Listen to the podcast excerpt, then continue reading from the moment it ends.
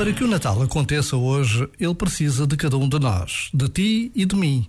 Mais concretamente, precisa que nos reconheçamos divinos. E isso passa por uma redescoberta em que possamos afirmar: Eu não tenho luz, eu sou luz. Eu não tenho amor, eu sou amor. Eu não tenho esperança, eu sou esperança. Mais do que mensageiros e criaturas, somos mensagens do Criador então que nos encontremos conosco mesmos. Da essência e do essencial virá tudo aquilo de que este mundo mais precisa. Já agora, vale a pena pensar nisto. Este momento está disponível em podcast no site e na app.